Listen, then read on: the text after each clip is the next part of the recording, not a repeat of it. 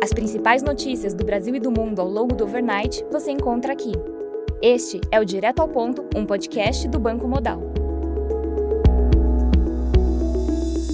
Bom dia e bem-vindos ao Direto ao Ponto. Hoje é sexta-feira, dia 6 de outubro, e estes são os principais destaques esta manhã.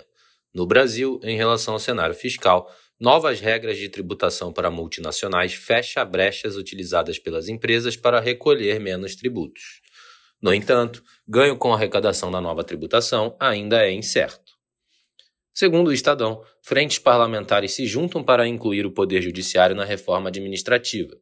Apoio de Arthur Lira e insatisfação com a atuação do STF contribuem para a mobilização.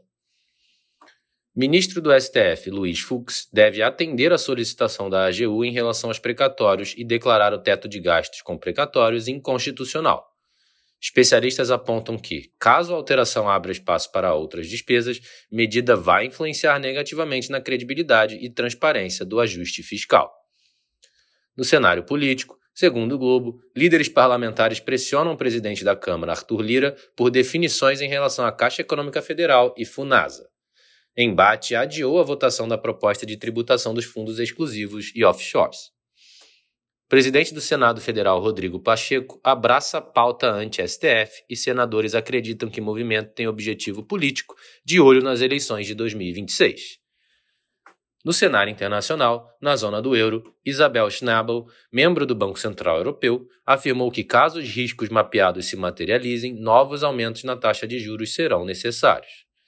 Na Itália, as vendas no varejo de agosto tiveram queda de 0,4% na comparação mensal abaixo do anterior 0,4%. As vendas do varejo de agosto na comparação anual tiveram alta de 2,4%, abaixo do anterior 2,8%.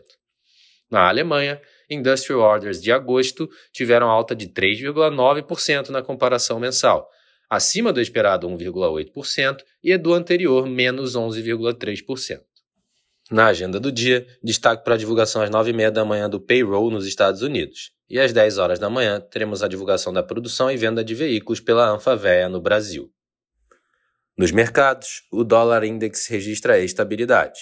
O S&P futuro avança 0,15%, enquanto o DAX futuro sobe 0,8%. Já no mercado de commodities, o WTI avança 0,2%, enquanto o Brent sobe 0,1%.